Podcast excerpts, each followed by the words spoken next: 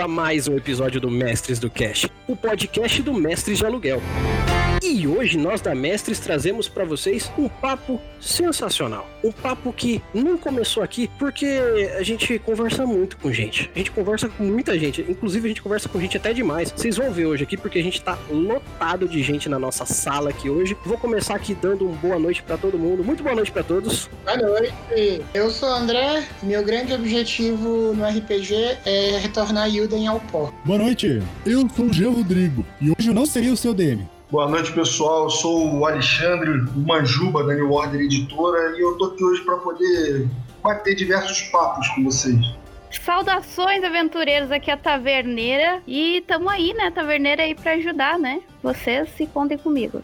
Boa noite, eu sou a Sabrina Palma, hoje representando as Mestres de Aluguel hoje, gente, eu tô trazendo essa galera de peso, essa galera de qualidade, de elite, para continuar um papo que a gente começou lá na Dice Masters, que é um papo sobre como nós construímos e o trabalho que a gente tem para desenvolver campanhas longas. Para você que tá chegando aqui, tá conhecendo o mundo do RPG, tá ouvindo a gente aí no Spotify e pesquisou RPG e caiu na gente, assim, ouve lá para trás, tem muita coisa, cara, tem três anos de conteúdo para você ouvir, então não é aqui exatamente que você devia começar. Mas uma campanha, basicamente, é quando você pega um RPG e joga ela por várias e várias sessões, tendo uma história, tendo uma continuidade. E nós aqui como mestres hoje vamos falar um pouco sobre como a gente cria essas narrativas, essas histórias, assim, utilizando de toda a nossa bagagem aqui. Mas antes da gente começar, eu vou fazer o meu jabazinho, porque sem ele a gente não vive aqui neste lugar.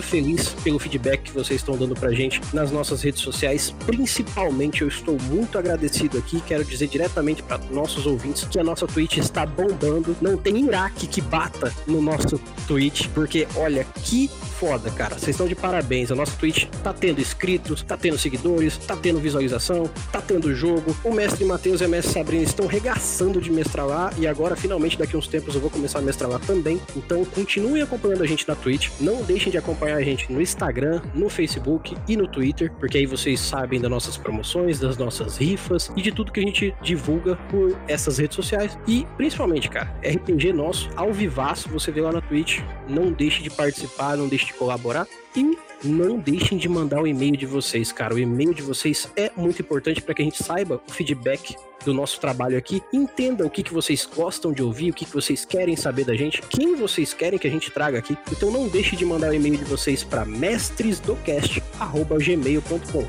Vou repetir, mestresdocast@gmail.com.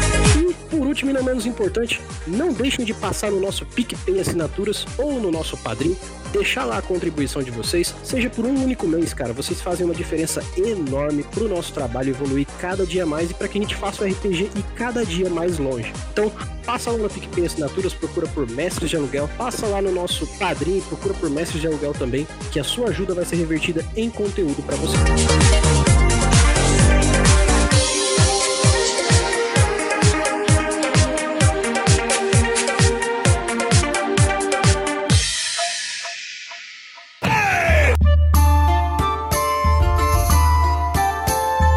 Vamos falar um pouco hoje com essa galera de peso aqui sobre a criação e o desenvolvimento que a gente utiliza nas nossas campanhas longas, para as nossas campanhas, né? Primeiro que assim, é, eu já vou deixar bem claro para todo mundo que está ouvindo isso aqui que somos mestres de RPG, somos produtores de conteúdo e nós, assim, pelo que eu conheço de todo mundo que tá participando aqui hoje, a gente não se apega tanto a um sistema só. Isso não quer dizer que a gente não tenha um preferido, mas a gente não tem essa de mestrar uma coisa só sempre. Então, é bem provável que você veja temáticas e formas de interpretar o RPG aqui que não são tão normais pro RPG que você talvez esteja acostumado. Por exemplo, a gente tem aqui o editor-chefe, o, o homem que trabalha por trás da, da editora New Order aqui, o Alexandre, que ele, a, apesar de tudo, já trouxe, junto com o Anésio, uma porrada de RPG pro Brasil. É, tudo, para- tudo quanto é tipo de gosto, né? Exato. E eu vou te perguntar uma coisa, Manjuba. Agora eu já vou te colocar com os dois pés dentro da fogueira, porque eu acho que essa pergunta já define muito sobre a índole do ser humano. Já quer me comprometer logo de cara assim? Não, se não for pra entrar com os dois pés, a gente fica em casa. Vamos lá. Diz pra gente aí qual que é o seu RPG favorito. É, tá bom. Caraca, hein? Caraca, mano, já de cara assim. Olha, vou te falar, favorito. É, é meio complicado essa história de RPG favorito. Porque, é, tipo assim, cara, tem muito, muita temática assim que é única para determinados momentos, entendeu? Então, tipo, tem, claro, tem aquele sistema que a gente joga que é para tudo, para toda obra, né? Tá, Pô, ah, vamos jogar. Pô, claro que no medieval sempre cabe ali na hora, né? Mas é, é, tem muito outro jogo também que cabe assim, cara. Mas vamos, lá, de favorito, assim, os que eu mais me apeguei, os que eu mais, assim, tenho um, um sentimento de amor mesmo. Lobisomem, o Apocalipse, é, Lobisomem, Apocalipse, cara, e disputa fortemente com Shadowrun, cara. Disputa fortemente com Shadowrun.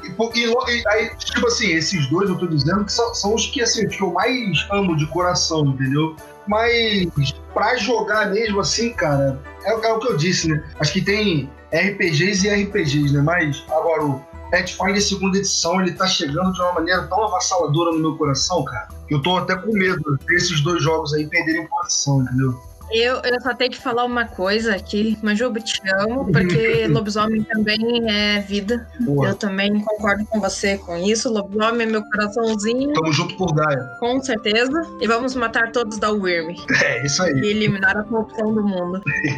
Eu, eu, eu, assim, eu jogo RPG faz bastante tempo, mas vocês quase estão falando em grego comigo porque eu joguei uma vez só lobisomem, tá ligado?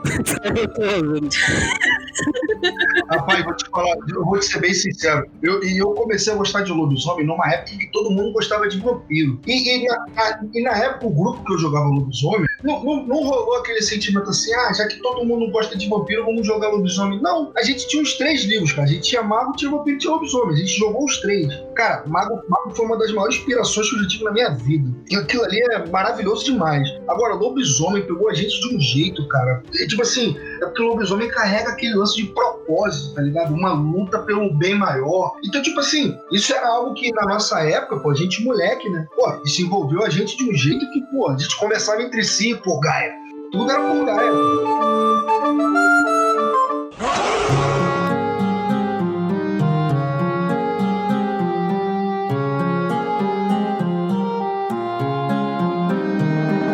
Eu vou fazer o seguinte: no nosso último papo, nosso querido host aqui, o Jean, estava puxando uma, um- uma trilha inicial. E eu queria é, começar já por ele, então, já que eu falei com o Manjuba aqui primeiro, eu queria falar com você, Jean, sobre um- alguns questionamentos que a gente pode ter deixado para trás no nosso último papo. Se você quer saber de que papo que eu tô falando, é só procurar lá na Dice Master que você vai achar nosso conteúdo lá. Então, é, procurem no episódio deles o começo desse papo, basicamente. Mas, é, Jean, deixa eu te perguntar uma coisa. No- lá na- no, no último episódio, a gente falou muito sobre como cada um cria e, e aquelas mecânicas que a gente tem de um num programa quase nada e o outro programa quase tudo, que é o meu caso. É, cada um faz uma funcionalidade, mas eu queria saber principalmente sobre criação dentro do RPG. Porque mesmo que a gente pegue um RPG, sei lá, totalmente pronto, uma mina de Fandelver da vida. Eu não sei vocês, mas raras são as vezes que eu consigo seguir 100% à risca o que tá na aventura pronta. Que dirá numa aventura não programada. Então, como é que funciona pra você a- a sua criação de NPCs e outras coisas aqui que a gente utiliza como coringa pra qualquer coisa, sabe?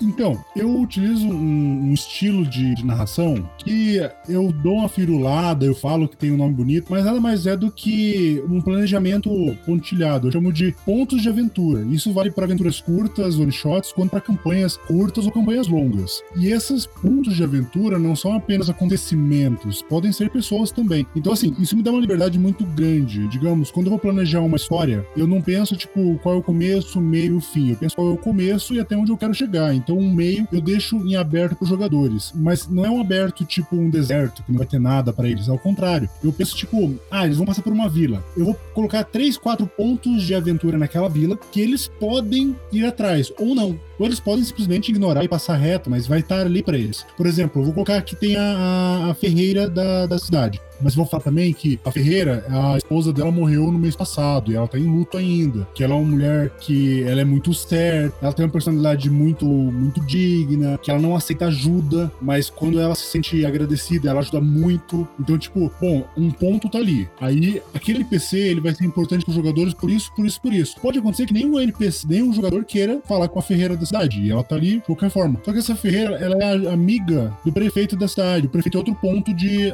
de aventura. E esse ponto de vista do prefeito é que é o seguinte: o prefeito ele é um cara muito bem visto pela cidade, mas por trás ele tem uma, uma, uma rede de corrupção. O prefeito ele trafica bebidas não, não legais ou de uma forma não legal, e por causa disso ele tem todo um, um background negro. E esse background negro dele liga com outro cara, que na verdade o cara é um bandido de estrada, líder de um grupo e não sei o que. Então, assim, você entendeu? Tipo, eu, eu coloco esses pontos que meio que se interligam e os jogadores vão ter essa liberdade para explorar isso de forma livre. Tipo, eles vão estar na taverna, eles vão ouvir falar do prefeito. Ah, o Sr. Memberson, Sr. Memberson, onde passou na minha fazenda? Eu vou lá, uns três horas, mas eu consegui fazer um café para ele. O Sr. Memerson é um cara muito, muito legal. Eu adoro quando ele vai na minha fazenda. E, tipo, os caras começam a descobrir quem são esses caras meio que pela periferia da conversa, sabe? Então, tipo, isso vale num exemplo pequeno de uma vila ou numa cidade. Tipo, no meio de uma, no, de uma taverna, o cara começa a ouvir a balada do bardo e eu comento que a balada do bardo está falando sobre uma espada que ela brilha quando aparecem inimigos e ela foi portada por um halfling e que esse halfling já foi responsável pela morte de um dragão. E aí, tipo, essa, essa canção toda aí remete a uma história que tá lá na frente, que eles vão encontrar lá na frente, que é a lenda da espada, que é conhecida como ferroada e tudo mais. Você entende? Eu vou colocando essas coisas. Então, tipo, esses, esses pontos de aventura servem pra isso. Então, tipo, quando eu planejo uma campanha, eu não penso por onde exatamente os personagens têm que passar. Eu coloco esses ganchos no meio da história, que são os pontos de aventura, que eles vão poder explorar livremente. Tanto é que muitas vezes, como eu planejo é, só o começo e o fim, e mesmo assim o fim ele não é um fim fixo, é, os jogadores podem tipo, jogar a mesma aventura duas vezes e ter completamente uma experiência nova. Eu faço isso porque quando, uma, quando eu narro muito em quando narro muito em evento, acontece que em evento você narra três, quatro meses seguidas e às vezes é a mesma aventura, normalmente é a mesma aventura. E tem jogadores que eles querem jogar uma mesa mais longa e eles vão na mesma mesa que você já está narrando. É engraçado eles verem você apresentar o começo da aventura exatamente igual, mas no meio da aventura a coisa mudar completamente de um, porque os jogadores são diferentes, a, a índole é diferente. O final muda, o meio muda, e essa experiência de ver o jogador se surpreender com a mesma história é muito boa. E claro, eu, eu como mestre, eu evito ao máximo prender o jogador numa narrativa. Se ele quiser no, no mesmo, no mesmo momento, sei lá, é, acabar com o bardo que tá cantando a canção, ele pode acabar com o bardo, um ponto de aventura se apaga e outro se acende lá na frente, entendeu? Mas não impede os jogadores de tomarem rumos que o personagem deles fariam. E assim, isso agora eu vou estender essa pergunta para vocês já de uma outra forma. Puxando dessa mesma premissa do Jean, vocês fazem algo parecido, algo muito diferente do que ele faz? Isso fica aberto para vocês aí. Rapaz, eu vou te falar que eu faço muito semelhante mesmo. Eu geralmente eu, eu separo por tópicos, né? Eu pego é, uma campanha, geralmente, eu faço mais ou menos como o Jean falou. Eu defino o que vai ter na campanha, mas não defino como isso vai aparecer. Eu deixo a, a ver como os jogadores vão agir agir até chegar nesse determinado ponto, né? E, e eu vou meio que povoando isso à medida que eles vão me mostrando para que lado que eles querem ir. Se eles estão mostrando, teve, teve uma, uma campanha que eu narrei de D&D, foi em Forgotten Realms. Minto, acho que a gente não tá jogando D&D não, a gente tava usando Pathfinder, mas o cenário era Forgotten Realms. E, e, cara, a gente chegou a ficar, por exemplo, isso, isso era gosto dos jogadores, a gente já chegou a ficar cinco sessões sem um combate, porque os caras estavam tão envolvidos na política de, da, das fronteiras prateadas na política de, da cidade de Argentia que a, o, o, desenrolar político da parada foi o que fez os caras quiserem, quererem continuar a história ali. Só que aí chega um determinado momento em que eles, ó, pra gente já não tá dando mais, mas o mago do grupo, ele fez questão, não. Então, vocês seguem na aventura, eu fico. Então, tipo, o cara abriu uma parada na campanha que não tinha, que era esse lance de você ver sobre política. E os interesses dele eram o que me faziam ir povoando essa política. O cara queria saber como era é, é, a arrecadação de imposto. Aí já vem já de você ter que pô, criar como é uma arrecadação de imposto, tá, tá entendendo? Mas só que isso, cara, é porque a gente já joga junto há muito tempo. Então, os jogadores eles já sabem como é esse meu jeito de, de, de narrar, que é mais ou menos semelhante ao que o Jean falou. Eu gosto de ir povoando, né? Eu gosto de. E, e uma coisa, uma, uma, pira que eu tenho é de pegar cenário pronto. Só que eu não gosto, só que eu não gosto do cenário pronto do jeito que ele tá pronto. Eu leio o cenário quando eu fecho o livro, aquele cenário ele não pertence mais a quem escreveu aquilo, ele agora é meu. Então, agora, ali eu come... Aí quando você chega no livro, fala assim: ah, em tal reino, a guerra está prestes a explodir. Não, então ela vai explodir agora. Eu boto o negócio acontecer. Eu, gosto, eu gosto de rabiscar o cenário todo, mudar ele inteiro. Pra fazer o jogador olhar e falar assim: naquele lugar ali, não, a gente, aquela cidade ali a gente destruiu já há um tempo atrás, entendeu? Mas eu vou, mas eu vou nessa premissa aí do, do, do Jean mesmo. Eu vou metendo tópico, inclu, é, botando ali o que, que eu quero que aconteça. E claro, vou adicionando, à medida que eu vou jogando, os jogadores vão me dando novas ideias, eu vou adicionando. Quando eu peguei, cara, 13 terceira ela, e, pô, recomendo muito, não é porque é a New Order que trouxe não, mas eu recomendo muito pra quem narra fantasia, cara. Ele é um, ele é um sistema que ele usa o D20, mas ele bota uma narrativa no meio que, cara, o jogo ficou sensacional. O jogo, ele tem uns lances, cara, de você definindo como são as cidades, como são as coisas, junto com os jogadores. Então, por exemplo, os jogadores, eles estão indo pra cidade de Eixo. Aí tu vira pro jogador e pergunta assim, vem cá, vocês estão indo pra cidade de Eixo. Quem vocês conhecem lá? Aí um jogador vira e fala, ó, oh, eu conheço o, o, sei lá, o seu Jean. Ah, é mesmo? Quem é Jean? Não, Jean é o líder da guilda de ladrões daquele lugar. Aí o narrador já vai e já escreve ali que existe um Jean, que é líder da guilda de ladrões naquela cidade. O jogo, ele não deixa as coisas detalhadas justamente para você detalhar com os jogadores. Então, quando tu pega uma aventura pronta de 13 terceira era, ela vai além disso que o Jean falou. Você vai ver várias mudanças absurdas na mesma aventura. Pode jogar a mesma aventura 500 vezes que ela sempre vai mudar, entendeu? Então eu meio que acabei, acabei incorporando para mim um pouquinho dessa pegada também do 13 terceira era de deixar os jogadores irem montando junto comigo também. É, eu ia só complementar o que você falou, justamente nessa questão. Eu tô narrando duas aventuras prontas hoje. Eu tô narrando a Mina Perdida de Fandelver e Horde of the Dragon, e que vai seguir pra Tiamat, né? Raise of Tiamat. É, o pessoal quer matar dragão. O pessoal é novato, começou em D&D agora e falou assim, a gente quer matar dragão. Eu, tá bom, vocês vão tentar.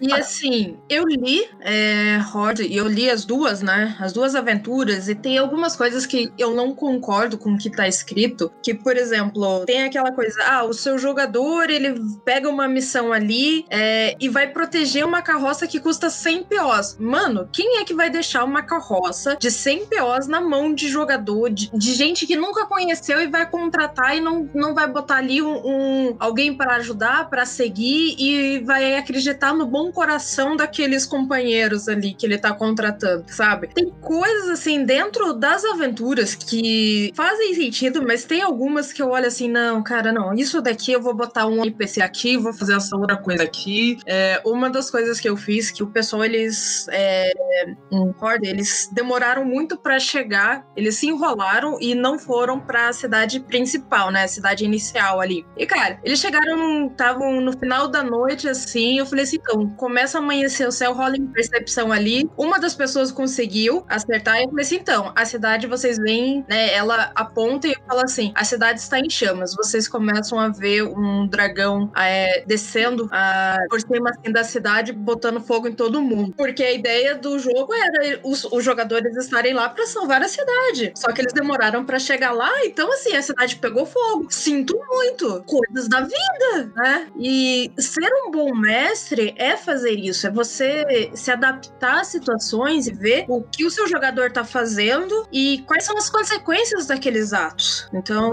eu concordo muito aí com o que o pessoal falou. Eu acho também que o pessoal que mestra, que tá bolando aí a estratégia, né, Pra fazer o seu mundo aí pra galera, eu acho muito importante que algo, é, mesmo que pegue uma campanha pronta, né, uma história pronta, é, não deixe isso limitar a liberdade dos seus jogadores, porque isso pode é, deixar chato. Eu acho, eu prezo muito, né, pela liberdade, que eu acho que também, óbvio, não é deixar o cara fazer absolutamente tudo, botar fogo nos, nos colegas, também não é assim, né? Mas eu acho que o, o papel do mestre é dominar essa, é saber driblar dessa maneira, com que todo mundo se divirta, né? Não fique só puxado pro mestre dominar e ser aquilo que o mestre colocou, mas dar liberdade pros, pros jogadores fazerem com os personagens é, da maneira que eles quiserem. E aí tu vai linkando conforme a, a tua história, né? Conforme a história que tu preveu. Daí é, aí é o mestre que meio que tem que se virar pra linkar a história que a gente fez com que com as ações dos personagens. A minha dica aí, né?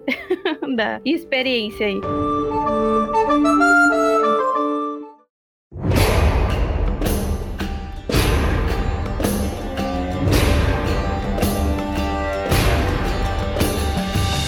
Eu, eu queria fazer uma pergunta, assim, é dentro dessa pergunta ainda, só que eu queria perguntar pro André, porque assim, André, você disse que mestrou poucas mesas, correto? É, eu mestrei, mestrei bastante tempo, mas foi pra poucos grupos, né? Então, o, o que eu ia te perguntar é o seguinte: você vê da forma que você se tornou mestre algo parecido com isso que a gente tá falando, porque a sua experiência tem uma forma diferente e pessoas diferentes, no caso, a quantidade, no caso, é, você vê alguma semelhança com isso que a gente faz ou você faz de um jeito totalmente seu? Não, é bem. Eu nem quis acrescentar nada porque é bem desse jeito mesmo. Vou, no- uma- no- eu, eu tenho um caso muito, muito é, forte pra mim, que quando eu comecei a mestrar a primeira vez, a gente tentou. Eu tentei planejar tudo, como se fosse um, um jogo mesmo já estruturado. E você vê que no decorrer do- da, da campanha o jogador não vai seguir aquele script que você tem no seu caderno. É, então vale muito mais a pena você deixar coisas abertas, você torna a experiência então mais, mais interessante para o jogador quando você deixa a, a partes da, da campanha aberta para ele explorar o mundo e você bota pontos, você pina onde você vai pelo menos de- tentar puxar o interesse dele. Eu não tiro, eu não tiro o mérito também da improvisação. Eu, tipo, eu já, eu já tive várias ideias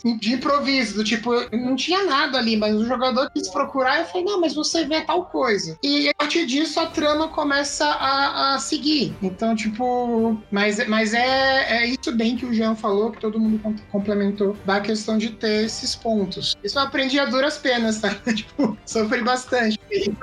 Não, e eu, vou te, falar, seriedade, não adianta, não adianta alguém chegar pro cara que vai começar a narrar e só passar essa ideia, tipo, ah, faz por, por tópico, bota uma improvisação no meio. O cara só percebe isso quando ele passa pela parada mesmo. Todo mundo com certeza já chegou, fez aquele planejamento maravilhoso, aquela história que você olhou e falou assim, caraca, os caras quando terminarem de jogar, eles vão, bater palma pra mim. E na primeira sessão, os caras saem totalmente de tudo que você planejou, entendeu? E tipo assim, isso é absurdamente normal. Não tem como você estar na cabeça dos caras, né? Pra você poder saber o que, que eles querem. E sem contar que você sempre pega um que tá naquele espírito zombeteiro de chegar na mesa e simplesmente é, o cara quer tacar o terror entendeu? Você que estar pronto pra esse cara, pô. Se o cara escolher um bardo ou um ladino, já fique com o pé atrás.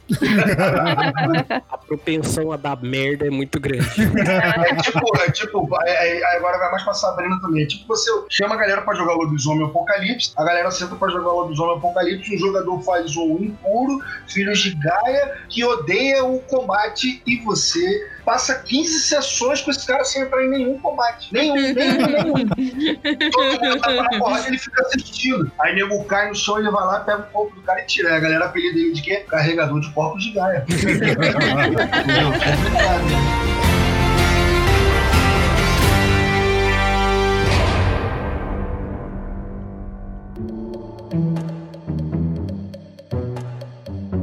Mas ó, eu vou te falar uma coisa. É, dentro de alguns sistemas de RPG, eu acho que, como jogador experiente e como mestre, a gente acaba tendo abordagens diferenciadas. Porque, como você mesmo falou lá no começo, existe muito aquela coisa do.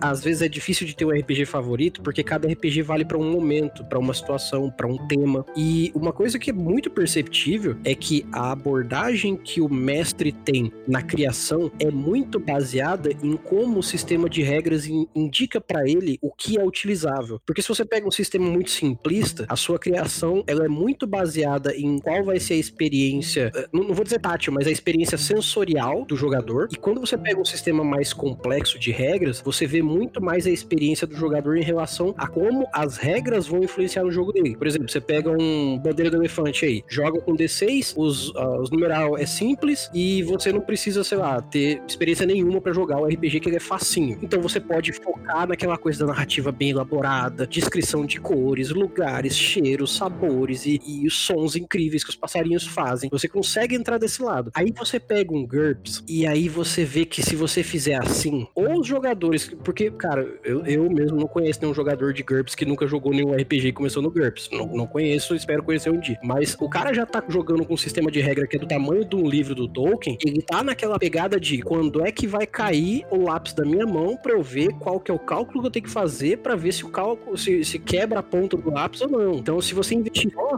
Ah, eu vou, eu vou partir, eu vou partir em defesa do Gun. Idem. Desculpa, posso? eu tô, eu tô usando o GURPS como exemplo, tá, gente? Eu tô como exemplo.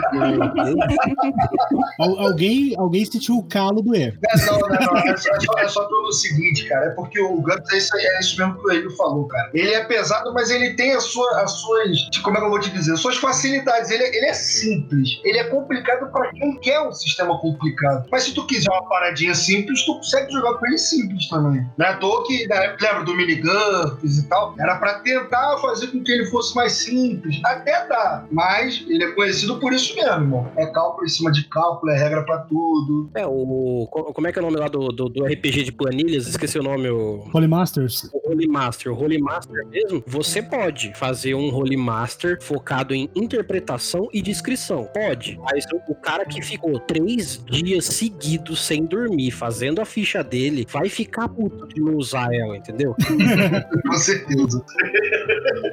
Eu acho que, nesse sentido, você tem que ver quem são os seus jogadores. Por exemplo, eu joguei muito GURPS, sério. E eu acho o GURPS um sistema muito fácil. Porque quem tem que saber o tema do GURPS, em geral, é o mestre, tá? É ele que tem que saber as regras. Porque, basicamente, GURPS é o seguinte: olha, você vai rodar 3d6, tá vendo essa sua habilidade aqui? Então, você tem que tirar menor, menos do que esse dado que tá aqui. E se você tiver, tipo, 16 e você tirou 6, teve uma diferença de 10 pontos, você tira um acerto crítico. Pronto, expliquei GURPS, sabe? Aí assim, quando você vai montar a ficha, quem vai montar a ficha, quem vai saber o que, que aquelas habilidades fazem e tudo mais, é o mestre, cara. E hoje, né, tem milhares de ferramentas para montar fichas automáticas de GURPS, sabe? Eu acho muito mais complicado narrar D&D com um sistema de D&D, pelas complexidade que é um sistema de D&D. Cara, o sistema de magia de D&D é com- complicadíssimo, se você for parar pra pensar. Não é um sistema que eu vou explicar em duas ou três linhas, como foi GURPS, entendeu? Você nunca jogou Tormenta 20, então. Né? Não, eu, eu tô... Eu tenho que ler, eu- tenho um sistema, eu tenho que ler. Ó, o Tormenta 20, ele tá entrando num. Ele tem uma, um potencial muito parecido com Pathfinder segunda edição, que é- que é da, da New Order agora, que eu peguei o PDF do, do- da, da quinta edição do Pathfinder, ou do- da, da segunda edição do Pathfinder, e peguei o PDF pra ver do, do Tormenta 20. Aí eu falei, caramba, esse pessoal gosta de escrever, né? Pra que 600 páginas? 600 páginas, é página pra caramba. Aí você vai ver, pô, tem ilustração, tal, tem descrição. Pô, o, o, o Pathfinder 2, ele, você pode jogar no passado e no futuro. Então tem moto e tem besta, tem tudo, tá? É, Faz sentido, tem todo um trabalhão. Só que ao mesmo tempo que você tem todo esse trampo num livro, você tem uma entrega muito grande que quando você vai, por exemplo, mostrar pra uma pessoa que tá começando, você fala assim, ó, esse aqui é o livro do sistema que a gente vai jogar. Aí o cara vai empurrar de volta pra você e falar, nem fudendo. Tá? Como assim a gente vai jogar isso? Você fala, não, relaxa, você só tem que ler da página 30 a 45, da 17 até a 25, e depois lá na frente nos itens que você vai pegar. O cara, pô, mas olha o tamanho desse livro, cara. Como assim? Isso dá um cagaço nas pessoas, entendeu? E eu vejo que quando você vai mestrar, existe, existe um ponto que é: você vai ter que, pelo menos, almoçar e jantar esse livro. Você pode não viver dele, mas você vai ter que almoçar e jantar esse livro aí, cara. Porque, ah, eu quero começar com o mínimo de leitura só pra ter um jogo. Vai. Isso você pode fazer numa boa e vai funcionar. Só que à medida que seus personagens subirem do level 1 pro 2, você vai precisar de mais conhecimento. Então vai ter leitura. No 3, pô, são, sei lá, cinco personagens level 3, eu já preciso de um nível de, de, de, de- de desafio maior, eu preciso conhecer mais bicho, eu preciso ver um, um tipo de dungeon, um tipo de lugar que isso vai envolver legal. Então não vai ter jeito. O mestre vai ter que mastigar esse livrinho todinho, com paciência, com calma, gradativamente ou não. Então é nessa parte que eu vejo que assim, ah, eu quero criar uma campanha e eu quero jogar Tormenta 20. Então pega aqui essas 300 e quase 400 páginas e come e faz sua campanha. Isso aí, o cara que quer, o cara que quer mestrar, o cara tem que estar disposto a ler. Tipo assim, ou, ou- ou então, ou então, o cara tem que ter na mesa junto com ele, um cara que tá disposto a ser tipo assim, ó, vou te auxiliar nas regras aí. Vai narrando, o que tiver de errado na regra, eu vou te auxiliando. Ele, ou ele tem que ler, ou ele tem que ter alguém assim, mas de preferência ele tem que ler. Se tem uma, uma coisa que eu gosto de fazer, ele seguindo nessa, nessa ideia aí de que você falou de ir gradativo, né? Uma coisa que eu gosto de fazer, cara, eu aconselho pra todo mundo, cara. Pegou um sistema novo, leu esse sistema novo, terminou de ler, cara, mestre umas duas aventurazinhas prontas desse sistema. N- não é que você não vai conseguir criar aventura, claro que você vai conseguir, mas se você pegar duas aventuras prontas, você vai ver qual é a proposta de aventura daquele cara que escreveu aquele livro, entendeu? Então vai ver que, tipo assim, não, o cara não quer que você jogue Crepúsculo, ele quer que você jogue Blade. A aventura é pra porrada comer, é tiro, porrada e bomba, é espadada, entendeu? Não é, não é pra você é, é, conversar sobre os horrores pessoais de ser um vampiro nessa sociedade injusta. Não, é pra, é pra tampar na porrada, entendeu? Então, geralmente, eu, eu costumo falar isso pros outros. Mano, terminou de ler o livro? Li. Pô, o que, que você achou? Pô, curti pra caramba. Cara, pega duas aventurazinhas prontas e lê. Sério mesmo, eu costumo falar isso pra todo mundo, cara.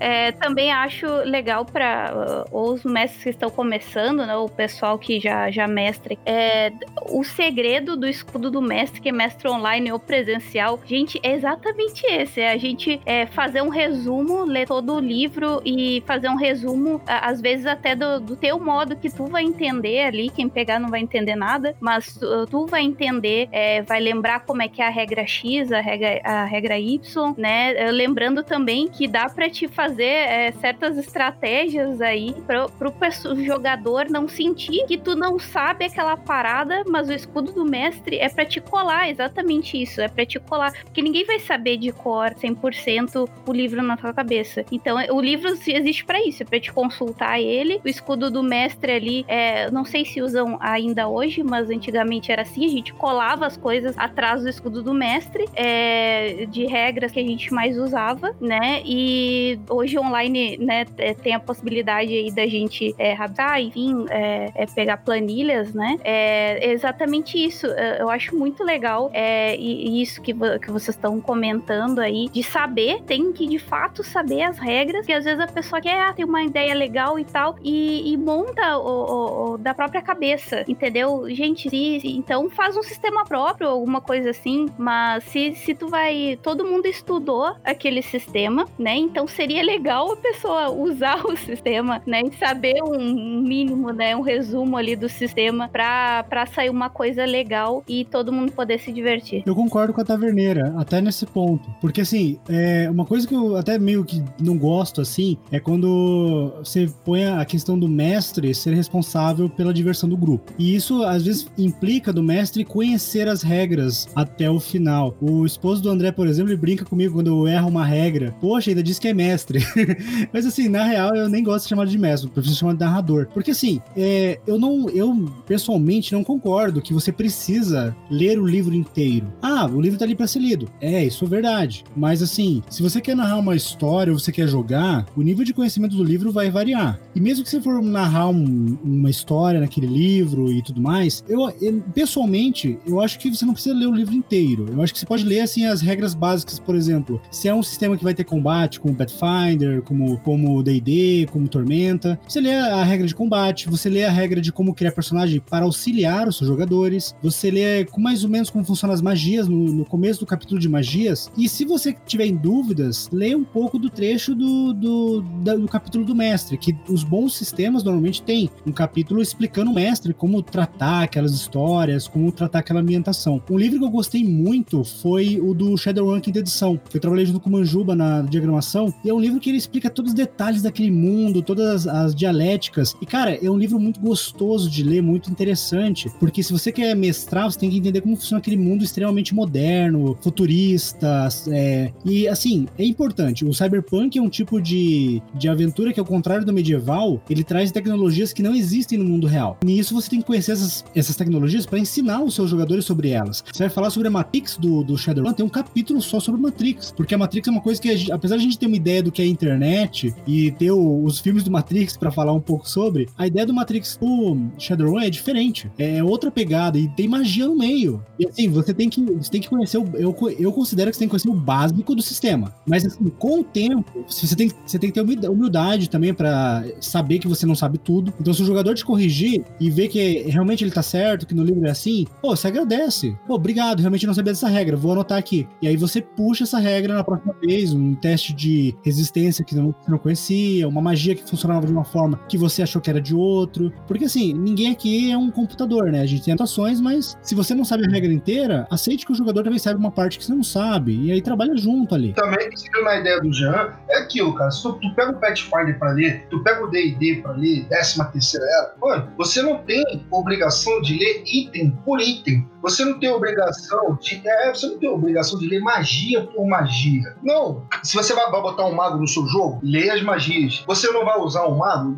Isso eu tô falando mais pro mestre. Você, quando você, quando você pega uma aventura pronta, você já vai ter mais ou menos uma noção de como é um mago. Quais são as aventuras que normalmente. As magias que o mago normalmente tem. Não tem necessidade de você ler o livro de cabo a rabo. É exatamente o que o Jean falou mesmo. Mas claro, existem coisas que você vai ter que ler. Se tu vai jogar Shadowrun, tu vai ter que ler sobre a matriz, tu vai ter que ler sobre a magia, porque a magia em Shadowrun não é como a magia em D&D, ela é diferente, entendeu? Então, tipo assim, esses detalhezinhos, é claro, você vai ter que ler. Agora, ler o livro de cabo a rabo, aconselho a todo mundo. Mas, se não puder, lê os pontos principais e vai evoluindo na medida que você for jogando. Igual ele falou. Ih, chegou um determinado nível, agora tem tal coisa, vou ler tal coisa, entendeu?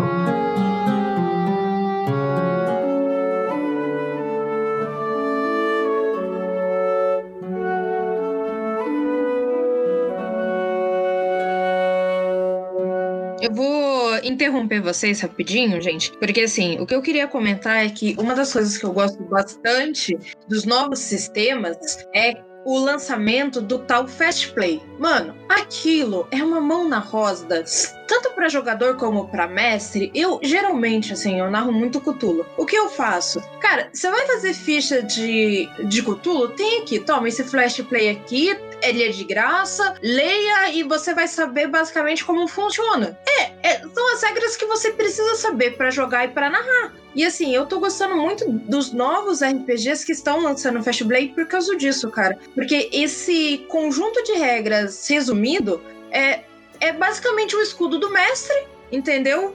Que você pode jogar para os jogadores e eles vão entender, eles vão ler, tá explicado, tá numa linguagem simples que todo mundo pode entender. E porque, por exemplo, tem quatro formas de você fazer ficha de Cthulhu. Qual é a mais simples? Pô, a mais simples tá no Fast Play. Ok, então vamos pegar essa do Fast Play. E é isso, entendeu? Então, assim, eu queria só dizer isso que eu tô- os novos RPGs que estão fazendo isso estão de parabéns. E eu, sinceramente, tô comprando mais os novos RPGs que tem Fast Play do que, do que os que não tem. Então eu vou aproveitar para fazer um jabá aqui, porque em breve a Miori tá lançando um Fast Playzinho novo aí, para você poder pegar, baixar gratuitamente, conhecer o Conan 2D20. Eu Muito quero bom. Fast Play do Alien, mas não tem. Não tem.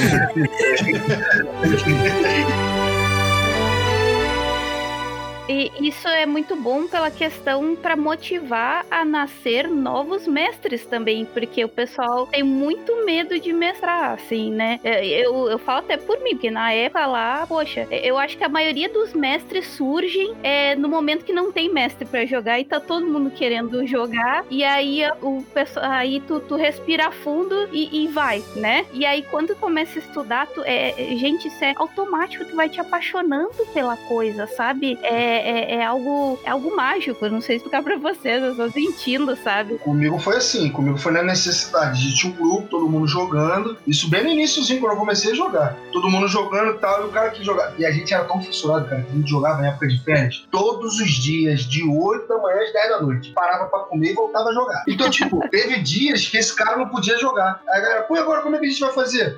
Aí veio eu lá, peguei o livro, bora, eu vou jogar, eu vou narrar. E a gente, e foi assim, aí, pô, é o que você falou. À medida que você vai lendo, a paixão, o negócio te pega de uma forma que, pô, hoje em dia, cara, sem sacanagem, acho que eu não joguei 10% que eu já narrei. Não, e eu, eu queria inserir uma coisa aqui que eu acho que é muito importante a gente falar sobre, porque assim, é, a comunidade RPGista, ela é uma comunidade como qualquer outra e ela existe. Você pode tentar não fazer parte dela, mas você é parte dela se você tá acompanhando esse conteúdo, se você tá jogando RPG, então você existe dentro dessa comunidade, mesmo que você não queira se inserir nela. E uma coisa que eu fico muito entristecido, fico muito, de certa forma, revoltado, principalmente porque a gente, quando tá criando conteúdo, a gente tem que se manter social, então a gente tem que acompanhar Facebook, WhatsApp, Instagram, redes sociais em geral, é ver o quanto o ser humano não consegue evoluir em partes como ah, se você quer aprender, vai ler o livro. Ah, poxa, como que você tá perguntando uma coisa tão simples sendo que tá escrito no livro? Aí a pessoa vai lá e pergunta, pô, com que RPG que eu posso começar? Os caras falam, ah, mano, procura aí um RPG você, por que você tá perguntando aqui? É, é complicado porque, é, como vocês mesmos falaram aí, é, exige todo um trabalho, exige uma dedicação, exige tempo. É,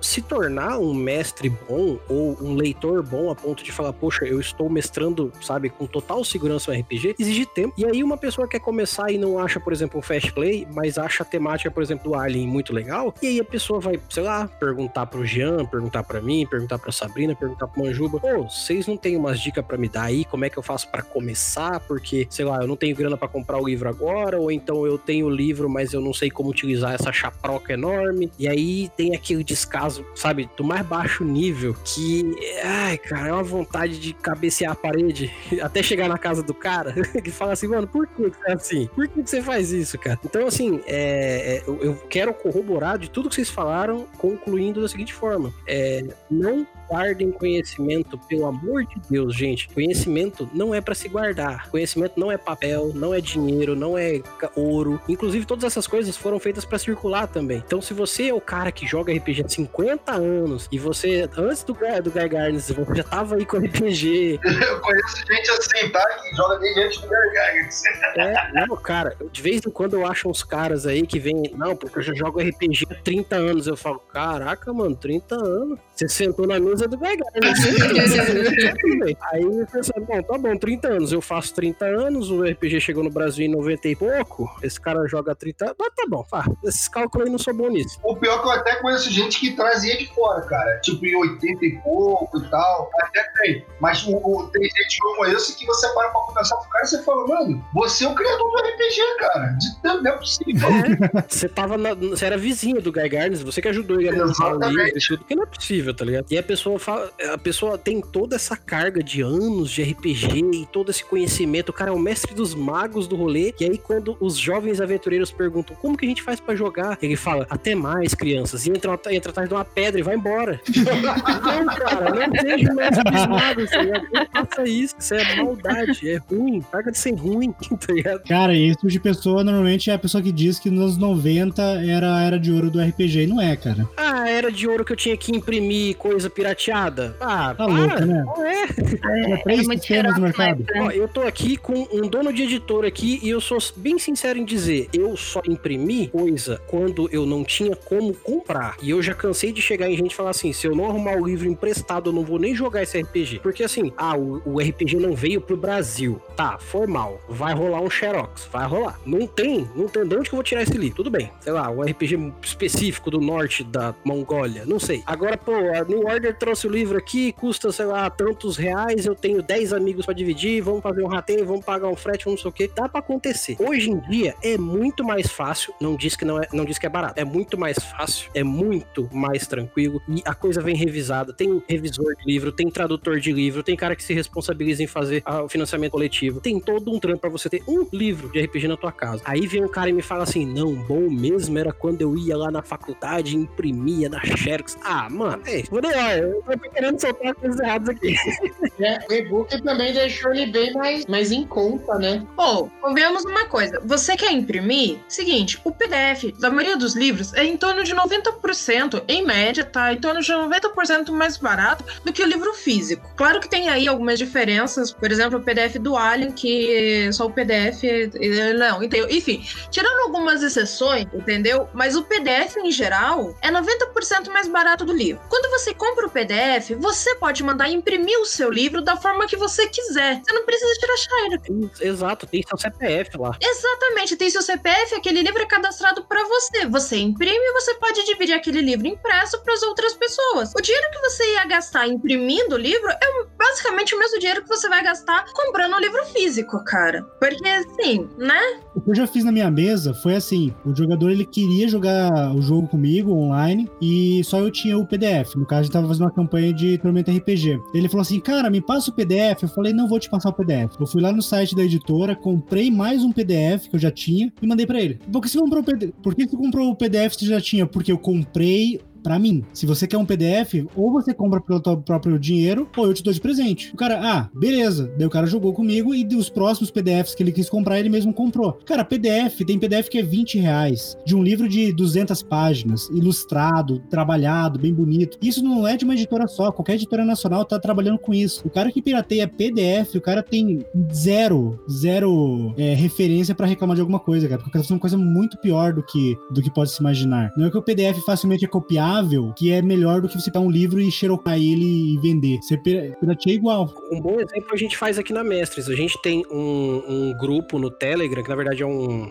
é, uma transmissão lá, onde a gente coloca packs de PDFs nossos. Eu comprei esses PDFs por vários anos da minha vida, eu armazenei, eu tenho nota deles, porque a gente quando compra, se eu for comprar alguma coisa na New Order agora, um PDF, vai vir um e-mail para mim falando, você comprou esse PDF. E o que que eu faço? Eu disponibilizo para os patrocinadores da Mestres, porque eles ajudam a gente com valor mensal para ajudar a gente a trabalhar. Então eu disponibilizo de bom grado para eles os PDFs em si que eu comprei, que eu, eu, eu ajudei quem trabalhou para conseguir então eu faço uma troca dentro do, do, meu ciclo, vamos colocar assim. Agora, se eu falar assim, galera, eu vou abrir o Biblioteca Élfica 3.0 aqui para disponibilizar qualquer livro que tem em português e pronto, acabou, aí eu tô quebrando, cara. Isso eu quebro foda, entendeu? Sim, e vou te falar que é até. Como, como é que eu vou te explicar? Tipo, é meio que frustrante, cara, quando tu chega e, vê o teu trabalho sendo pirateado à torta e à direito. Quando, quando, é, quando é algo, por exemplo, ah, pô, um amigo meu é, tá desempregado, não tem trabalho, eu peguei meu PDF, mandei para ele, a gente vai jogar junto. Pô, cara, isso é uma coisa. Agora, tu vê um cara que, pô, o cara tá no Facebook, o cara, você vê que o cara tem uma vida ativa, maneira, o cara não tem condições de comprar um livro, mas ele tem a opção de não comprar e piratear por piratear, aí é foda, né, cara? Não, não dá pra, pra tu aceitar uma parada dessa e chega a ser frustrante, né? Parece até que você trabalha de sacanagem, né? E eu não tô falando isso porque o Manjuba tá aqui. Eu tô sendo bem sincero porque, assim, eu como é, uma, eu, eu, fundei a Mestres aqui, uma das nossas premissas, cara, é quando eu já fiz parceria com editora, quando eu já fiz projeto com outras pessoas, eu sempre falei, ó, eu tenho interesse de trabalhar com RPG, mas de forma tradicional, de forma é, oficial. Então, se eu tiver que imprimir um PDF, beleza, a, a editora pode me mandar um PDF com o meu CPF embaixo para que eu imprima, porque a responsabilidade desse livro é minha, ou então a editora pode me mandar um livro lá para eu fazer um evento, isso. Eu sempre tive essa preocupação, porque assim, o mundo da pirataria, a gente tá falando meio que de outro assunto no final das contas, mas o mundo da pirataria no Brasil, ele é quase que o mundo real, quase. Só que é porque as pessoas querem que seja assim. E quando você quer ser um mestre de RPG, querendo ou não, gente, a gente tem que ser um pouquinho humano, de lembrar que não é porque é um jogo que a gente tem que desconsiderar o trabalho que foi feito antes, entendeu? Então, se eu tenho um trabalhão da pega para fazer uma mesa para um pessoal se divertir, eu tenho que lembrar que para esse RPG chegar na minha mão, teve um trabalhão também. Cara, eu vou te falar, como como, ilustrador, diagramador que eu sou, tem um problema, cara, que as pessoas não valorizam, às vezes, o valor de um PDF, por exemplo. Que já ouvi cara fala pra mim assim: ah, Se o PDF custa mais do que 5 reais, eu nem pago. Eu falo, cara, você acha que custa uma arte de uma ilustração? Quanto você acha que custa o trabalho, a hora de um diagramador? Tu acha que isso não tem valor? Faz um livro você. Aí você dá de graça pra quem quiser, entendeu? Porque, cara, eu acho assim, cada um tem a sua realidade. Mas assim, vamos dizer que um PDF custa 50 reais. Você pega em cinco amigos, cada um dá 10, tu tem o PDF da tua mesa, sacou? E aí vocês dividem, copiam o PDF entre vocês, aí é a consciência de vocês. Mas se vocês podem, cara, investe. É um troço que vale muito a pena, sabe? Ajuda ao mercado nacional, faz crescer. É assim que, por exemplo, a New Order pode trazer novos jogos, porque as pessoas estão comprando os produtos dele, nem que seja digital, entendeu? Tá pagando não só o salário dos, dos profissionais de alta qualidade que trabalham na, na New Order e todas as editoras que a gente vê, mas também valorizam o mercado, cara. O cara que pirateia PDF ou Xeroca para não, não gastar com o livro, o cara tem zero, zero consciência da, do estrago que ele tá fazendo. É por isso que demorou tanto pro mercado de RPG nacional crescer no Brasil. É por isso que nos anos 90 tinha duas, três editoras e era isso. É, e, e se perduraram até hoje é porque os caras tiveram a raça. Eu, eu, eu insisto em dizer isso para todo mundo. Tem várias editoras que são parceiras nossas, a New Order é uma delas, mas, por exemplo, o pessoal lá do Trio Tormenta, o pessoal que veio com a Jambô, que antigamente não era Jambô, no caso era quando era Trump e tudo mais, cara, os caras, eles bateram o pé e sobreviveram e fizeram várias coisas da vida deles e tentaram manter até que eles existem até hoje e deu muito certo o trabalho deles. Só que, poxa, eu, eu sei que mais gente que eu conheci na minha vida tinha PDF do trabalho deles do que livro que vendia na banca de revista. Não era um negócio inacessível, não, tá ligado? Era, era que ir. Você podia ir no sebo, tinha livro deles. Você podia ir na banca de, de revista, tinha livro deles. Tinha coisa no Brasil inteiro e os caras tinham mais PDF pirateado do que. Sabe? Tinha mais é, xerocado do que livro, sabe? E não era caro. Sabe? Então, complicado. Cara, eu tenho uma, uma regrinha que eu coloco nas campanhas que eu jogo. O, o André, ele, ele tem a melhor bibli- biblioteca que eu conheço de Tormenta que eu já vi. Mas tem outro, tem, um, tem mesa que assim, se a mesa é presencial, eu falo, tu quer usar um suplemento de- do sistema? Compra o suplemento, sabe? Traz o suplemento de casa, compra ele, não traz PDF, traz o suplemento. Pô, parece chatice? E é, mas assim, a ideia é que o jogador ele invista naquele sistema. Tem uma foto muito bonita, a Sabrina tá nela também. Tá eu e todos os jogadores da nossa mesa, uma campanha que a gente joga há três anos de, de Tormenta RPG, vai pra quatro anos agora. E, cara, é tipo uns 20 suplementos na mesa, cara. Três livros básicos. E, tipo, a gente não comprou aquilo pra se aparecer. É que a gente falou, a gente vai usar muito isso. Então vamos, vamos valorizar, sabe? Vamos comprar da editora. Cada um comprou um e depois comprou outro. Cara, é uma foto muito bonita, cara. Sete, sete pessoas ali com os livros todos na mão ali. E eu com um sorriso de orelha a orelha, cara. Eu acho que se todo mestre fizer algo parecido, tipo, cara, vamos comprar o sistema, vamos comprar o PDF. Cara, isso vai valoriza- valorizar, vai valorizar o mercado de RPGs e o cara vai, pô, vai fazer um serviço, cara. Isso, isso, isso rola no meu grupo de Pathfinder. Quer dizer, no grupo que eu jogava, né? Que agora eu fui embora do Rio e já não tô mais com os caras. Mas todo mundo com os livros todos, a galera se juntava pra comprar, achava uma promoção. Aí, promoção, vamos comprar. E o que eu acho engraçado também dessa história toda que a gente tá falando aqui, do cara que PDF, é o mesmo cara que. O, o cara que não compra o PDF, que pirateia, é o mesmo cara que vai pra internet reclamar, pô, essa editora não lança mais nada desse jogo. Cara, mas o cara não tá, o cara não tá comprando, não tá gerando. É, é- é igual vem perguntar pra gente assim, cara, vocês vão lançar o que de Pathfinder? Mano, eu sou jogador de RPG, eu comecei jogando, eu sou fissurado por isso. Se depender só de mim, a gente traz tudo, tudo, sem exceção. A minha maior vontade sempre foi olhando os livros lá de fora falando assim, cara, imagina eu no Brasil podendo jogar tudo isso aqui. E é o objetivo tanto meu quanto do Anésio. Quando alguém pergunta pra gente, pô, qual você vai trazer? É difícil você ver a gente falar assim, cara, a gente não vai trazer tal suplemento, não vamos trazer. Porque a gente quer trazer tudo. Só que tudo depende da medida de como a coisa vai se desenrolar, de como que vai ser a vendagem do livro, como vai ser ele no financiamento coletivo. Ao que tudo indica, Pathfinder tem tudo pra ter tudo no Brasil. Por quê? Pô, o financiamento é um sucesso, a sociedade está sendo um sucesso. Em breve a gente vai estar fazendo outros financiamentos Pathfinder. Cara, é, a- essa galera, ela parece que, que olhou e falou assim, mano, eu quero tudo de Pathfinder. Então isso incentiva a gente, é claro, a trazer muito mais, entendeu? Sim, ó, e assim, gente, é, vocês que estão ouvindo esse podcast aqui, nos desculpem, eu vou, tô pedindo desculpa por nós, não só por mim ou por quem mais falou, tô falando nos desculpem pelo desabafo. É porque esse tipo de coisa tem que ser falada, tanto que logo em breve eu, o Manjuba e o Anésio vamos bater um papaço sobre o trabalho que é uma editora no Brasil pra colocar um livro na mão de quem é jogador e pra ser, sabe, praticamente discriminado por meia dúzia de cretino na internet, então eu compro briga com todos eles se forem necessários, porque, cara, se você soubesse o trabalho que dá, você não traria um livro pro Brasil, mas você reclama de quem traz. Então, desculpa o desabafo, o episódio não é sobre isso,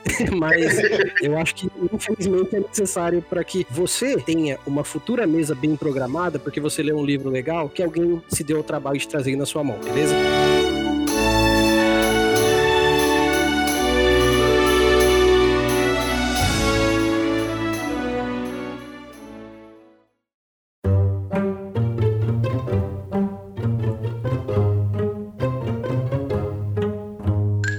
Deixa, eu, então deixa eu pegar um gancho aqui. Para você que está ouvindo isso, o que aconteceu aqui é o que se acontece em uma campanha de RPG. Você traça para onde você quer ir, mas o assunto acaba se desviando. Até o momento que você pega, é, até o momento que você pega todo mundo e fala, volta aqui, vamos continuar. É isso aí, pô. Isso aí que é a, a campanha de RPG, pô. E se perguntarem, foi tudo planejado. Olha na pauta aqui. Tem na pauta aqui, eu mostro pra vocês, tá na pauta. 哈哈哈哈哈哈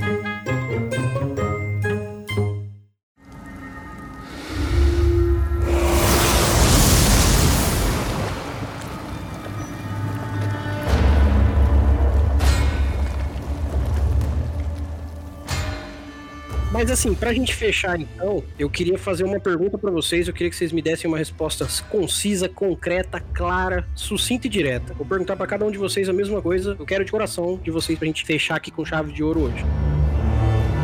Qual que é a dica crucial que vocês têm pra quem vai montar uma campanha hoje? Hoje o cara tá terminando esse episódio e fala assim: "Vou montar minha campanha de D&D, terceira edição, que eu sou muito louco". Então, qual que é a dica que vocês têm pra dar pro cara que vai montar uma campanha do zero, criar o mundo dele e tudo mais?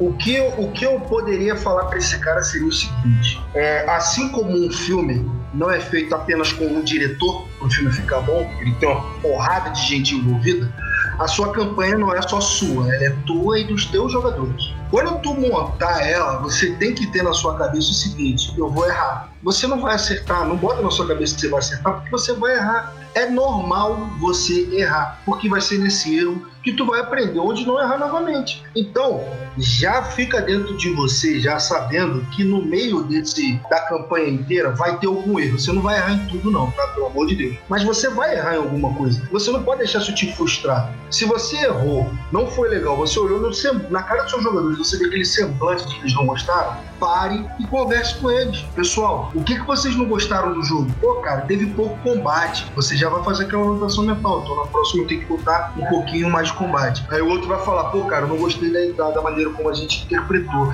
Ah, por quê? Ah, porque fulano tá trazendo muita coisa de fora do jogo para dentro do jogo. Você já faz outra anotação mental. Ah, então fulano, eu tenho que cortar esse lance de fora do jogo. E assim, vai, cara, o que eu teria para dizer é, experimente. Experimente muito. Você não vai acertar tudo de primeira, você vai errar. Experimente que no final você vai acabar acertando. Cara, se você tem vergonha, se você acha, poxa, eu não quero me desenvolver na frente de outras pessoas e tal, cara, chama aquele grupo de pessoas que você se sente seguro. Aquele grupo que se você pisar na bola, eles não vão é, rir de você a ponto de se deixar mal, mas tipo, vão, vão te ajudar a melhorar, entendeu? Tenta montar aquele grupo para começar de pessoas que você confia.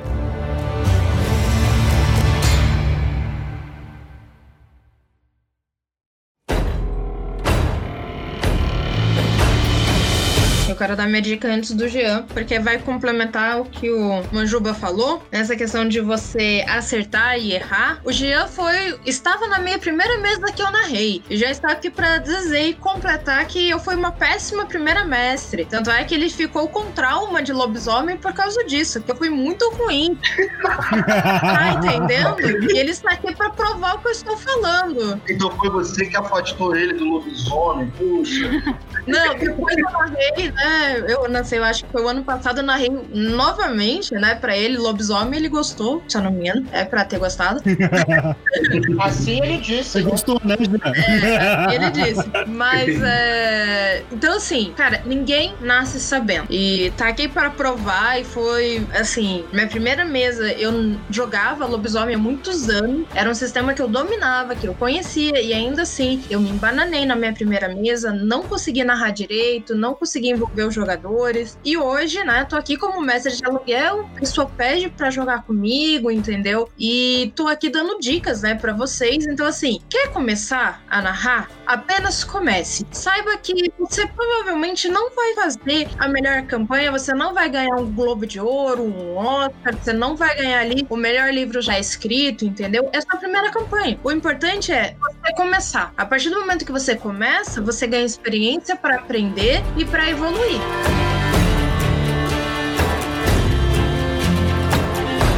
Tá, uma campanha. É... Use boas referências. Boas referências de história. Saiba para onde, aonde você quer chegar. Qual que é o objetivo final da campanha. Isso vai te ajudar a criar tudo como se fosse uma cascata. Você consegue é, descobrir para onde teu personagem, os jogadores podem ir, quais são os caminhos que eles podem tomar. Porque se você começar a campanha pensando onde eles começam, sem pensar onde eles terminam, você vai perder o rumo da campanha. É muito comum isso acontecer. E uma campanha não precisa ser planejada para durar anos. Você pode pensar numa campanha campanha de cinco episódios, uma campanha de, de dois meses, de, sabe? Uma coisa mais curta, uma coisa mais humilde. Que você vai ter mais chance de terminar ela com sucesso, com os jogadores, talvez, os personagens do nível 5, no nível 6, e você pensando que você realmente terminou uma campanha com sucesso. Não quer dizer que a mesa tem que acabar, mas aquela história, aquele arco de história terminou. Você pode começar um outro arco, que pode ter a ver com o primeiro, mas assim, planeje o fim e depois volte para trás. E às vezes, se você achar que é interessante, deixe os jogadores determinarem qual é o começo, aonde eles se de onde eles se conhecem, o que eles estavam fazendo na cidade. E assim você tem mais liberdade para tratar as interações deles com o seu mundo, com a sua história, do que ficar se preocupando de colocar os personagens exatamente onde deveriam estar. Então essa é a minha dica. Comece do fim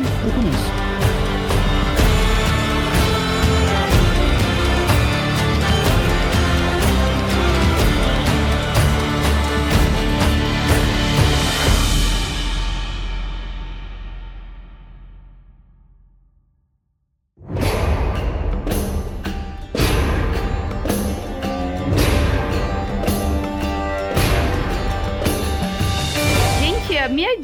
Né? Eu também mestre aí já faz um, uns aninhos aí. E olha só, eu sempre uh, reforço, né? RPG é diversão. Então o mestre tem que se divertir. Então faça uma campanha, faça uma história que tu se envolva também, tu se divirta também. Não pense só que o jogador tem que se divertir, tu, todo mundo tem que se divertir, né? Então não fique é, triste ali, como o Anjuba falou ali, não fique chateado se errou, né?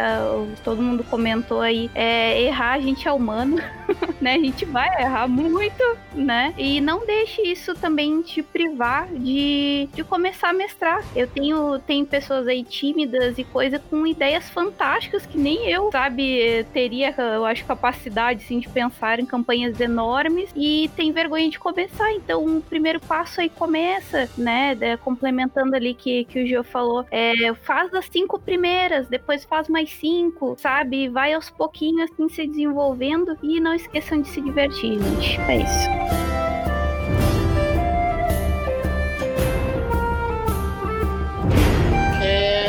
Eu dou, gente, é que vocês não precisam pensar em tudo. Principalmente se for uma campanha e você tá cri querendo criar o seu mundo, criar o seu cenário, as pequenas coisas que você vai colocando durante o rolê vão acrescentar e vão enriquecer o seu mundo. Então você não precisa pensar em Não adianta você fazer um cenário complexo e não deixar espaço para ele ser para ele ser aumentado. Você vai criar ele durante o, o andar da campanha.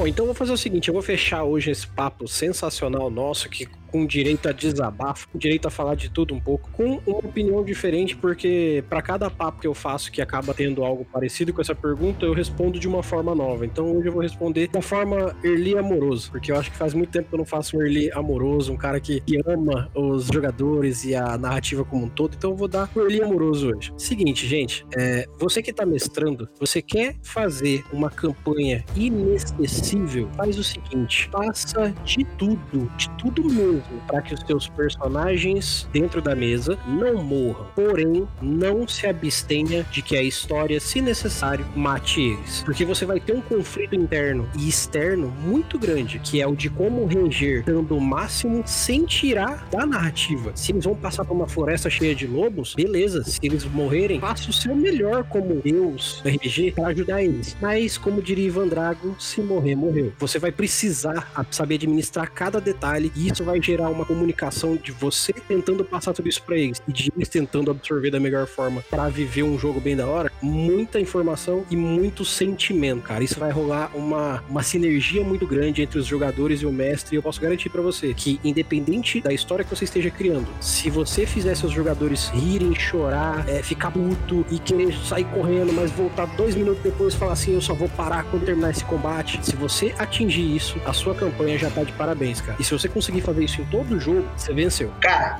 se você terminou, tem, encerrou seu, seu, seu jogo. Pessoal, valeu, obrigado aí. Na próxima a gente continua e tal. Vocês levantaram da mesa, vocês estão seguindo o caminho de vocês para cada um para sua casa. Você olha para os seus jogadores e começa aquele, cara, você não tinha que ter feito aquilo. Quando você fez aquilo, você acabou mexendo com. Quando os caras conversam sobre o teu jogo fora do jogo, você teve sucesso, irmão. Você teve sucesso.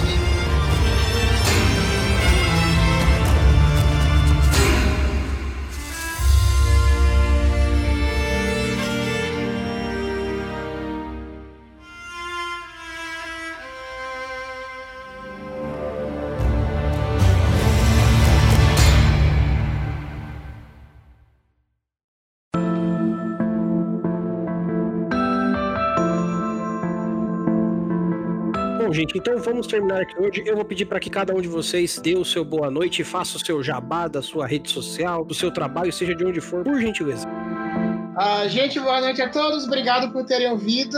É, eu não tenho currículo, eu tô por aí, mas eu não posso ser encontrado. e na sombra. Eu saí na sombra vendo você. Se você gostou desse cast, conheça também o DMcast no Spotify, no Anchor e em vários outros agregadores. O DMcast é o podcast sobre RPG da Dice Masters. Lá nós falamos sobre vários temas diferentes, abordamos o RPG como temática de interação, de desenvolvimento humano também. E a gente não se prende muito em regras, a gente fala sobre tudo que está em volta do RPG, a parte humana e tudo mais. É muito divertido, um papo muito legal. O Early já participou lá, a Sabrina é figurinha carimbada, de vez em quando aparece também. Mas assim, uh, além disso, conheça também a Dice Masters como projeto. Para os apoiadores da, da, para os apoiadores da Dice Masters, nós oferecemos, além do conteúdo do Demicast, nós também oferecemos é, aventuras mensais um, com conteúdos de cenários, é, grids, mapas, tokens, tudo exclusivo baseado naquela aventura mensal. Nós estamos no Dungeonist também e você pode encontrar nosso material da mesma forma. É, siga a Dice Masters nas redes sociais para saber mais. Dice Masters Masters Oficial no Instagram, no Facebook e no Twitch e Dice Masters RPG no Twitter. Quero agradecer também ao Mestres de Aluguel por, pelo convite de ter participado aqui e pelo Early por dar esse espacinho pra gente falar bobagem aqui. Pessoal, muito, muito obrigado para você que ouviu até aqui. A gente da New Order Editora, a gente está presente é, em todas as redes sociais, é só procurar lá New Order Editora. Nós temos diversos lançamentos de RPGs que estão acontecendo, que já aconteceram e que vão acontecer. Nós temos revistas mensais onde nós temos conteúdo de RPG é, todo mês disponível para vocês. A gente tem um podcast, é tanta coisa para poder falar que a New Order tem, que eu até eu gostaria de pedir para você procurar a gente na rede social e acompanhar a gente de pertinho com tudo que a gente tem. Eu só queria deixar aqui que o pessoal da New Order ainda não me chamou, entendeu? Pra, pra gravar um podcast com eles, eu sendo mestre oficial. Tô triste com isso. em breve, mas em breve, em breve chega o convite gente, eu sou a Sabrina Palma. Eu sou de alguns lugares, tá? Eu sou mestre oficial New Order, eu sou mestre de aluguel também. Sou secretária da diretoria, então faço parte da diretoria da Associação Jogarta. E também tenho a minha lojinha geek da Geek Inventário, em que eu faço coisas de amigurumi, saquinhos de dados em formato de ovo de dragão, faço velas decoradas é, com cheiro e tudo mais. E também agora eu tô fazendo fazendo dados, dados personalizados. Você quer um dado lá com uma cor diferente? Manda uma PM para mim lá que a gente já se fala. É basicamente isso. Queridos aventureiros, eu nem sei, não tenho palavras para agradecer aqui, né? Eu aqui eu recém abri minha taverna aí. É, enfim, a, a taverneira aí, né? É, basicamente, tu não sabe por onde começar, a, te, a taverneira tá aqui para te ajudar. É basicamente isso. Eu ajudo iniciantes aí, o pessoal que tá começando nesse mundo RPG, né? E oriento eles direitinho, né? Inclusive pra gente consumir os PDFs. tudo certinho, bonitinho, né? Incentivando aí todo esse trabalho que o pessoal tem aí, esse carinho maravilhoso, né? Desde os artistas, esses anos que é para elaborar um sistema pra gente se divertir. Eu só tenho a agradecer para vocês, inclusive o convite aí, né? Pra mim fazer parte aqui desse podcast. E, bom, eu tô aí nas redes sociais, Instagram, agora no Twitch, é, YouTube, né? Então é só me procurar lá, enfim. E arroba taverneira ou taverneira RPG ajuda os iniciantes. Conto com vocês aí e obrigado pela participação. Então, galera, vocês que ouviram a gente até aqui, eu agradeço enormemente a atenção de vocês. Espero que esse papo nosso, em todos os âmbitos dele, tenha trazido mais conteúdo para vocês, como a gente quer fazer sempre, e que melhore cada dia mais as mesas futuras que você vai ter aí nos seus RPGs. Não deixe de mandar o e-mail de vocês para mestresdocast@gmail.com e claro, não deixe de bater papo a gente, não deixe de ver a nossa Twitch, não deixe de ver o nosso canal no YouTube que a gente vai reavivar ele finalmente e não deixe de continuar ouvindo aqui o Mestre mestres do cast. No mais, eu agradeço a todos. Meu nome é Erli e eu estarei aqui esperando por vocês. Nos vemos em nossos próximos episódios e até mais.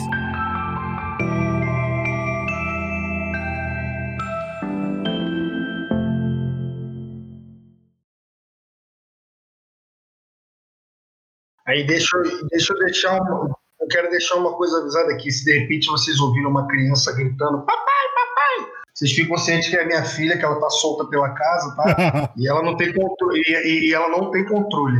É, as coisas que ela bem que quer. é sua filha. Versão brasileira, Mestres do Cast.